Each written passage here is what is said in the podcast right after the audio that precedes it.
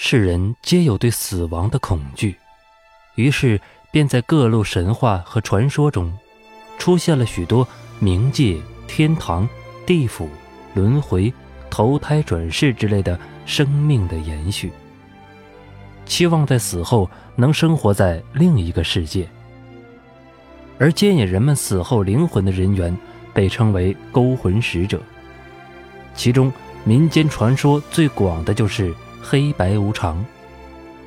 白无常名为谢必安，属羊，时常满面笑容，身材高瘦，面色惨白，口吐长舌。其头上冠帽写有一见生财四字，与感谢并恭敬神明之人以好运。尊之曰活无常、白爷等，对男性吸其阴魂，对女性散其阴魄。黑无常名为范无咎，或称无赦、无咎，属阴，面容凶悍，身宽体胖，个小，面黑，官帽上写有“天下太平”四字，意为对违抗法令、身负罪过者一概无赦。尊之曰矮爷或黑爷，对女性吸其阳魂，对男性散其阳魄。因其在成活麾下地位仅次于文武判官、牛头马面，故又得名七爷、八爷。白无常和黑无常被人们并称无常二爷，是专门捉拿恶鬼的鬼神。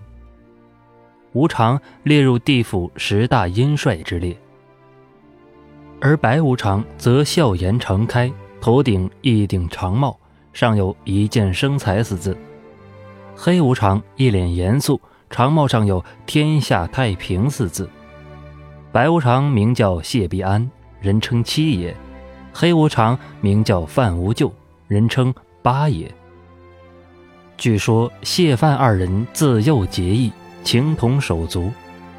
有一天，二人相携走至南台桥下，天将下雨，七爷要八爷捎带回家拿伞。